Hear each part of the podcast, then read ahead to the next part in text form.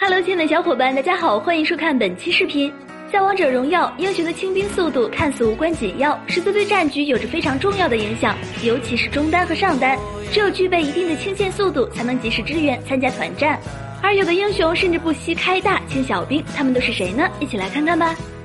第一位妲己，妲己是一个清线能力很弱的法师，前期没有辅助帮助的话，清线速度是很慢的。面对上官婉儿、周瑜这种前期技能伤害极高的英雄，甚至拿不到主线权，更别提游走支援。几乎每个玩家在玩妲己的时候，都有用大招清兵的习惯。然而，即便用大招，妲己的清线速度也比不上大部分法师。第二位，王昭君。重做后的王昭君，一二技能配合被动的普攻，四级前就有不俗的清线速度，而有了大招之后，更是可以在中路丢个大，直接去边路支援游走。中后期，王昭君的大招冷却速度很快，用来清线对团战影响不大，必要时还能用来妨碍敌方拆塔，在后期守家时也十分管用。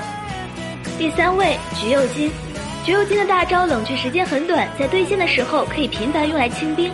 如果说一技能二段位移是玩好橘右京的核心，那么大招对于橘右京来说就是保证续航的前提。在使用大招快速清兵时，还能回复自身生命值，让橘右京在野区和边路都能维持安全血量。除了以上三个英雄，各位小伙伴还知道哪些英雄也是如此吗？欢迎在下方留言讨论。好了，本期视频到这儿，小伙伴们可以关注我们，喜欢的话可以点击收藏或者点赞哦。下期见，拜拜。